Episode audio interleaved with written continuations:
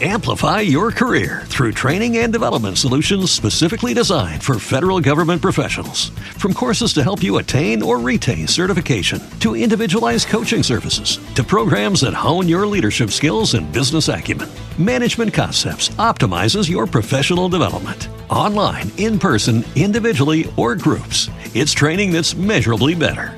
Learn more at managementconcepts.com. That's managementconcepts.com. No, esto está larguísimo, yo más bien me voy, pero hay un informe de caracterización de los casos de los hospitalizados en Colombia, el más reciente que hace la Organización Mundial de la Salud.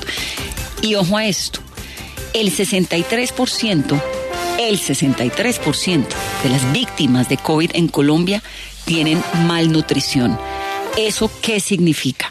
La doctora Mónica Padilla es la asesora en servicios de salud de la Organización Panamericana de la Salud. Doctora Padilla, gracias por estar con nosotros. Buenos días, muchas gracias también, este, atenta para sus preguntas y aquí pues eh, combatiendo, digamos, de esto que nos tiene ya mucho tiempo pendientes, ¿no? Eh, una gran resiliencia, no solamente de los servicios, sino también de la población para poder atravesar este difícil tiempo de la historia que nos ha tocado vivir. Pascual de, comentaba hace un momento que la malnutrición no es lo mismo que la desnutrición. ¿Cuál es la diferencia? Bien, son, digamos, son sinónimos un poco que podríamos utilizar, pero la malnutrición es un proceso acumulativo, ¿no? Y usted se refiere seguramente a los resultados que este informe interesante que estamos teniendo nos permite ver en todos los grupos de edad, ¿no? Un proceso acumulativo de una falta de ingesta de nutrientes adecuados, eh, que seguramente nos deja mucho más vulnerables frente a procesos patológicos como el que estamos viviendo, ¿no? Doctora, el clave hacer como una caracterización de este estudio, los, eh, digamos, los casos que recoge, en qué tiempo recoge esos casos, cuáles fueron la muestra que eh, tomó este estudio para sacar conclusiones. Bueno, primeramente colocar que este es una, un esfuerzo que organiza la Organización Mundial de la Salud en un momento de esta pandemia para poder comprender mejor una patología nueva para todos nosotros. El esfuerzo del equipo colombiano liderado por el Ministerio de Salud eh, con 23 23.854 casos de pacientes graves hospitalizados pues eh, fue un esfuerzo muy importante que ustedes ven acumula un conjunto de hospitales nacionales de básicamente en tres ciudades eh, de carácter más bien urbano, ¿no es cierto?, que permite recoger esta información. Eh, aquí un esfuerzo global de ponernos de acuerdo cuáles son las formas de analizar este, estos casos. Colombia es un esfuerzo desde el 7 de febrero al, del, 2021 al 11 de junio del 2021 para poder recabar todos esos pacientes. Aquí eh, un esfuerzo global de varios países para poder definir las variables de observación, levantar los datos, limpiar esos datos, organizarlos, coordinar eh, con los compañeros de los hospitales para ir generando una información que pueda ser leída a nivel global y tenga una misma significación para todo el mundo, ¿no?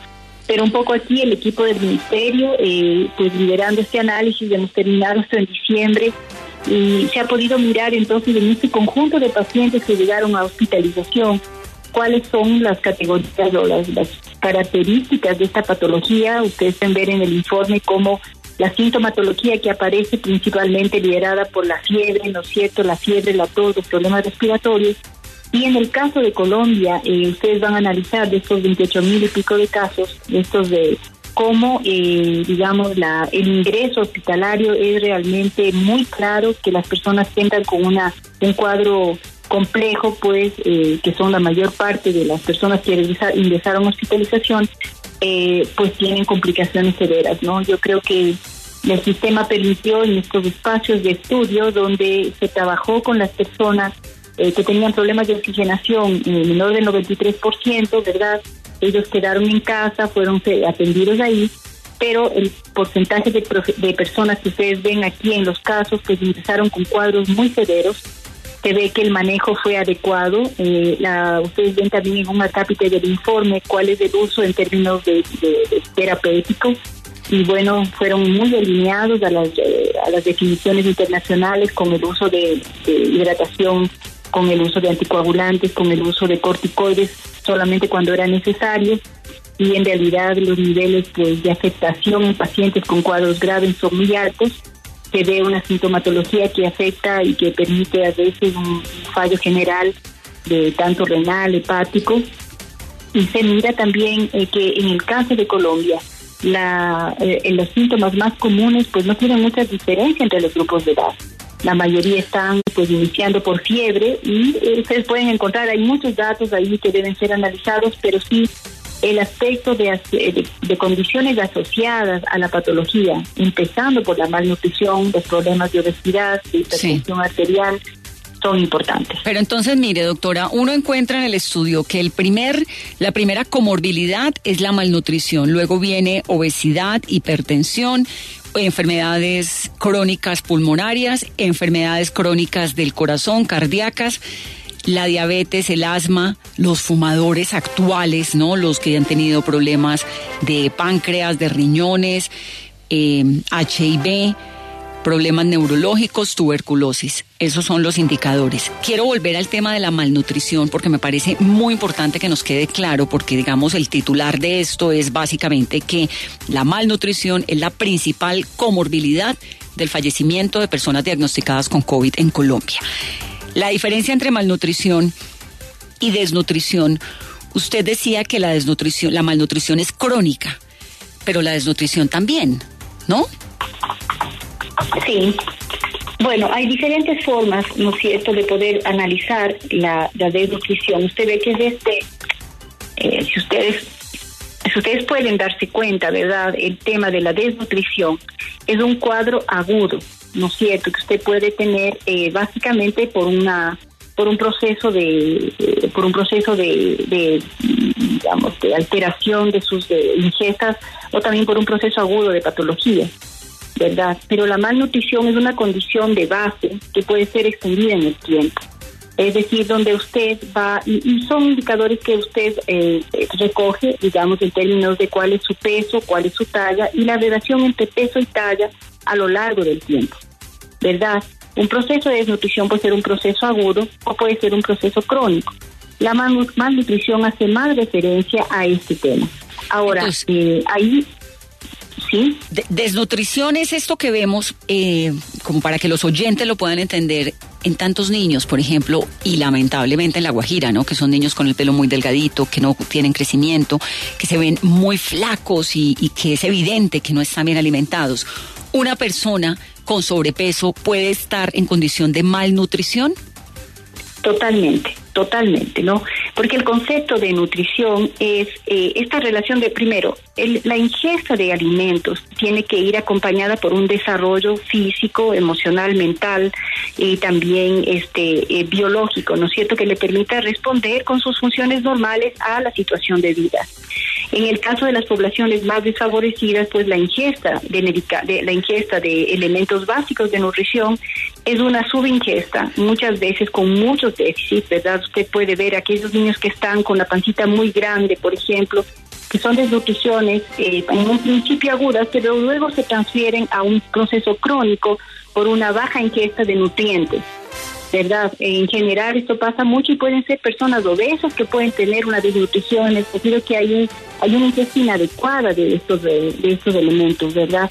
Se puede tener una persona obesa que tiene una gran cantidad de ingesta, por ejemplo, de hidratos de carbono, poca proteína, incrementando el conjunto de la grasa corporal, pero no es cierto que es una persona malnutrida, que ya se conforma con una situación, eh, digamos, eh, de mayor cronicidad y que tiene que ser modificada pues, arreglando el tipo de ingesta que esta persona tiene, ¿no? Eso sería. Ahora, la desnutrición puede ser un evento agudo si usted tiene una patología que le hace perder rápidamente todos los elementos corporales, una pérdida de peso importante, ser una desnutrición aguda, producto, por ejemplo, de una patología pero también puede tener una desnutrición crónica, que es un evento, es una situación que se va acumulando en el tiempo con lo cual usted, por ejemplo, tiene una talla y un peso más bajo para lo que sería su edad o lo que serían los parámetros adecuados de nutrición, ¿verdad? En ese sentido podríamos colocar esa diferencia. Doctora, uno podría decir que esa cifra de las personas con malnutrición que llegaron y fueron hospitalizadas en este tiempo, esas 63% eh, de personas, esa cifra en Colombia hizo que crecieran las personas que tuvieran que ser hospitalizadas, o sea que nuestros números de malnutrición en el país hizo que crecieran de alguna manera las personas hospitalizadas por COVID. Uno podría comparar incluso esa cifra con otros países. Bueno, la verdad es que también recuerde que estamos hablando de personas que ingresan después de un periodo de una patología muy intensa. Están y el número de pacientes que usted tiene ahí, la mayoría llegan ya después de un proceso muy agudo de enfermedad. Este podría ser una hipótesis a ser comprobada, ¿verdad? Cómo ellos llegaron a ese momento y también qué tanto influyó la patología en esos días previos para que llegaran a esa condición. Entonces no podríamos afirmar 100% que ellos estaban así, por eso les dio la enfermedad, ¿verdad? Y eso es muy importante en el sentido de que hay que asociar como factores asociados, pero tocaría, ¿verdad?, investigar más de profundidad, inclusive partir de esos datos para hacer una afirmación tan fuerte como esa, ¿no? Eh, en realidad usted ve el nivel de deterioro de los pacientes y una vez que salen, por ejemplo, de del cuadro COVID, en realidad ellos eh, salen con un nivel de desgaste que podría considerarse una desnutrición aguda después de una patología que es muy intensa, ¿verdad? Entonces, eh, no es una afirmación que podríamos hacer con esa fortaleza en este momento, ¿no? Que la población colombiana tiene un nivel de malnutrición y por eso estuvo afectada por la patología. Seguramente hay una parte eh, que podría ser explicable por eso, pero yo eh, pienso que sería necesario profundizar ese análisis, porque también recuerde que tenemos pacientes hospitalizados y sobre todo con casos se nos colgó la comunicación. Uy, Pascual, esto es increíble. Pero Vanessa. No, no, es decir, el 63%, la mayoría, es decir, la principal comorbilidad en Colombia de los pacientes que llegan graves a hospitales por COVID y los que fallecen, fallecen eh, posteriormente, pues porque los que llegan graves hay un porcentaje de pacientes que fallecen. En Colombia no es la diabetes, ni la hipertensión, ni el que hayan fumado, ni la obesidad es la malnutrición, estar mal alimentados. Pero creo que la doctora estaba diciendo algo que que aclara mucho este tema, 63%, y es que las personas que llegan tienen un proceso de enfermedad ya que puede tener cerca de una semana, un poco más de una semana, y ahí en ese proceso se pudo haber perdido parte del peso y por eso al ingresar puede mostrar esa malnutrición. O sea que hay que mirarlo también con ese beneficio de inventario del que las personas que llegan tuvieron ya un proceso de deterioro corporal y de deterioro de su, de su masa que pueden eh, estar, digamos, que por eso terminan estando en ese rango de malnutrición. Pero en todo caso es yo creo que una cifra para mirar y el 25% es obesidad y hay que saber en todo caso que esa obesidad cabe en ese en esa categoría de malnutrición. Pero, ahí están en primero y segundo. Sí, a la doctora Padilla que ahí está para que nos amplíe un poco eso, doctora Padilla, porque usted nos decía entonces que muchas de estas personas podrían haber eh, conseguido o digamos, esa malnutrición podría deberse a los días previos desde el contagio o es algo con lo que es una condición con la que han cargado mucho tiempo antes en su vida? Mire, ahí eh, yo le decía que no se podría hacer una formación, una afirmación tan tan, digamos, completa respecto que el tema de malnutrición es una condición previa, ¿no? No se podría decir la población colombiana está desnutrida, por tanto, accede a la, a la patología. No, ¿verdad? De hecho, eh, el tema de las defensas está muy asociado con, eh, con toda su con, toda su estructura biológica y cómo usted se defiende frente a las condiciones del medio. Ahora, estos son cuadros y también usted recuerde, las personas que están registradas aquí son personas de cuadros graves, ¿verdad? Ellos ya tienen una evolución, una evolución mínima de una semana. Y luego el registro de estos pacientes hasta salir, ¿no es cierto?, puede ser desde dos y tres semanas en cuidados intensivos. Esto se podría considerar inclusive una desnutrición y pérdida de masa que se da en un proceso agudo. Entonces no habría cómo definir que esta es una condición de la población, sino que sí puede haber sido un factor que existía previamente, pero al entrar en un cuadro tan agudo, pues hay un deterioro muy rápido de la persona, ¿verdad? Ahora, sí es importante colocar que los temas de obesidad, ¿no es cierto?, han sido más evidentes en la mayoría de estudios que hemos hecho y donde personas que tienen un gran peso, pero sobre todo un gran contenido de grasa, gas, han tenido realmente un impacto muy, muy fuerte, asociado esto a las comorbilidades. Entonces, un poco lo que uno aparece ahí es cuál es el cuadro de personas más susceptibles a tener esta patología. Y si, si colocamos la nutrición como base, digamos, en general podrían ser personas más bien relacionadas a la obesidad. Ahora, no podríamos afirmar que es una condición previa la que caracteriza, obviamente, una persona con un nivel de malnutrición crónico, ¿no es cierto? Tiene unas defensas y unas capacidades de respuesta disminuidas respecto a personas con, con, una, con una nutrición adecuada, con un ejercicio adecuado, sin hipertensión en sí. Esa es una afirmación clara y también respecto a sus hábitos, ¿no? Aquí, eh, por ejemplo, el estudio que se mira de Colombia, el tema de fumadores aparece eh, fuertemente, pero no tan fuerte como en otros países en que se ve prácticamente asociado directamente a los, a los procesos más graves, ¿no? Entonces, yo creo que hay muchos datos. Sí, adelante. Doctora, otra cosa que me llama la atención de las cifras, si es el promedio de edad de las personas que fueron hospitalizadas. Estamos hablando, sabemos, de un estudio que acumula cerca de 24 mil casos durante mucho tiempo, durante eh, cerca de un año largo, y esa cifra de 48 años en promedio de las personas hospitalizadas me parece muy, muy baja, me parece una edad muy baja teniendo en cuenta que sabemos las grandes vulnerabilidades se dan en personas mayores de 60, de 70 años. ¿Es muy baja esa cifra de 48 años o, mirando, digamos, otros países es una cifra que, que se parece? Mire, ahí yo creo que es importante hacer un comentario muy específico para Colombia, ¿no?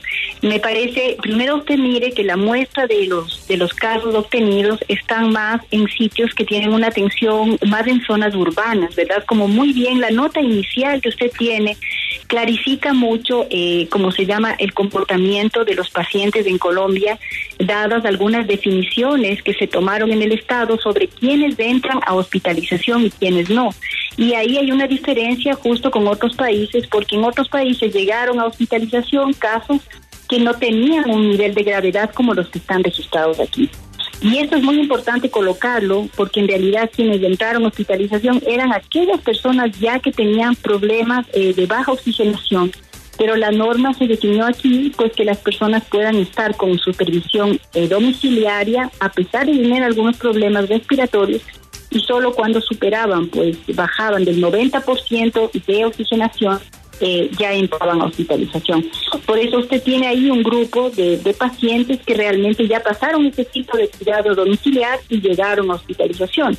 Es diferente a otros países, sí.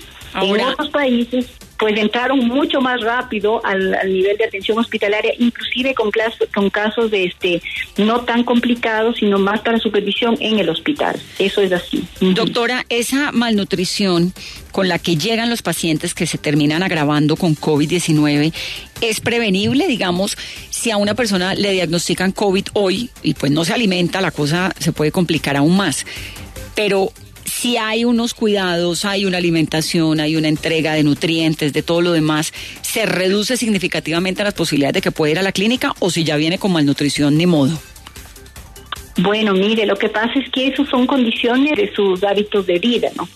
Por eso muchas veces desde la salud pública pues se coloca la importancia, por ejemplo, del ejercicio físico, de la buena alimentación, este, del cuidado, por ejemplo, del consumo de sal, del cuidado respecto a los dulces para el tema de diabetes, pero eso es una especie de un hábito en general de la población. Cuando usted se ataca una enfermedad, pues difícilmente se puede revertir sus hábitos de vida, ¿verdad? Sin duda, hay una relación entre eh, las condiciones de vida eh, y, digamos, algunas que son hábitos que usted puede decidir sobre ellos. Pero en poblaciones con menores accesos, menos favorecidas en términos de sus ingresos, pues en realidad eh, no es tanto depende de él, ¿no? Entonces, un poco es la condición de vida mismo la que permite que usted tenga un nivel de fortaleza física para poder enfrentar la vida. Ahora, ahí usted tiene también los, las variables de las patologías propias, ¿no? Hereditarias. Yo sí creo que hay un gran componente en términos de hábito que le califica a usted a estar mejor preparada para cualquier patología. Ahora, el COVID cuando llega es una patología nueva para todos nosotros y además ataca con mucha fuerza eh, a personas que tienen cualquier, eh, digamos, eh, problema asociado que disminuye su capacidad de respuesta a la patología. Entonces, si nosotros nos ponemos como prevenir, digamos, más sería que durante el cuadro la gente tiene que estar lo mejor hidratada y alimentada posible, ¿no es cierto?, para que pueda pues enfrentarse con sus defensas que vienen en el tiempo con ella, ¿no? A esa patología. Eh, ahí en realidad usted ve, nos ha tomado por sorpresa. Pienso que hoy con la vacuna y con ya el manejo del tratamiento, pues hay una mejor eh, respuesta que se puede dar también con un poco menos de miedo de la población, menos uso de sustancias. Usted ve que en un inicio eh, mucho uso de sustancias cualquiera que parecería que pudiera servir de algo, que la gente tomaba un conjunto de medicamentos pero en el día de hoy, como se ha ido construyendo, ¿verdad? La hidratación, la buena alimentación y el cuidado, pues igual que otras patologías y el aislamiento, ¿no? El uso de las medidas de, mascarilla, el uso de, estar siempre con las manos lavadas, utilizar las distancias, son las medidas que hoy tenemos y que tal vez nos permite responder de una manera un poco más tranquila a una patología que nos ha, nos ha enfrentado a un periodo de tiempo muy complejo, ¿no? Doctora, gracias por estar con nosotros, por ayudarnos a comprender este informe de la Organización Mundial de la Salud sobre las personas que terminan con más afectación grave de COVID-19 en nuestro país. Un saludo muy grande. Gracias también, un buen día para ustedes. La malnutrición. Tremenda noticia triste porque la nutrición es algo de lo que realmente pues tendríamos que tener acceso, ¿no? A alimentarnos bien, a mantener unos hábitos de vida saludables, alimentarnos con lo que corresponde, personas que son muy pasadas de peso, por ejemplo, pero que no tienen en su cuerpo los nutrientes que hay que tener. De eso hablamos muchísimo, muchísimo aquí en este el programa. 25, el 25%, Vanessa, el 25% de estas personas que terminaron con COVID grave tenían problemas de obesidad, el 22% hipertensión, el 12% problemas crónicos pulmonares y ese 63% que hablamos de malnutrición, en el que está también sumada la obesidad. Pero me llama la atención varias cosas, Vanessa, que dijo la doctora. Primero, que Colombia tuvo un tratamiento del COVID distinto respecto a otros países de América Latina, por lo menos, y es que se dio más tratamiento domiciliario. Recuerde que aquí tuvimos el oxímetro en la casa esperando que si no bajaba el 90%, pues no había necesidad de hospitalización y creo que ahí Colombia acertó de alguna manera y tuvo condiciones distintas a ese, a, ese manejo del COVID. Pero también dijo la doctora que el manejo ya clínico es muy parecido al que se da en todos los países. Y aquí esto demuestra que el COVID igualó a todo el mundo, o sea, era una enfermedad nueva y por mucho que usted tuviera recursos distintos, de la salud en países ricos, en países pobres, los tratamientos terminaron siendo muy, muy parecidos. No, pues es que a nosotros nos llegó menos mal la experiencia cuando ya se había vivido lo peor en otros lugares del mundo. Cuando acuérdese que en Italia, en España habíamos visto esas imágenes tan trágicas en Guayaquil. Acá aprendimos un poquito de toda esa tragedia para que no se replicara de la misma manera. Yo creo que eso fue muy importante. Tuvimos dos, tres meses, dos, tres meses de ventaja. De preparación, por lo menos. Dos, tres es que recuerde que, por ejemplo, cuando llegó e-, ese ejercicio de la pronación, que no sabía muy bien y eso se supo dos, tres meses después y era poner a los pacientes boca abajo. Ese fue un gran descubrimiento al principio de la, de la pandemia. Simplemente poner a los pacientes boca abajo eh, daba unas posibilidades de recuperación grandísimas. Así fuimos aprendiendo poco a poco y así fueron aprendiendo los médicos poco a poco. Amplify your career through training and development solutions specifically designed for federal government professionals. From courses to help you attain or retain certification, to individualized coaching services, to programs that hone your leadership skills and business acumen, Management Concepts optimizes your professional development. Online, in person, individually, or groups, it's training that's measurably better. Learn more at managementconcepts.com. That's managementconcepts.com. Every day, we rise, challenging ourselves to work for what we believe in. At U.S. Border Patrol, protecting our borders is more than a job, it's a calling. Agents answer the call, working together to keep our country and communities safe. If you're ready for a new mission, join U.S. Border Patrol and go beyond. Learn more at cbp.gov/careers.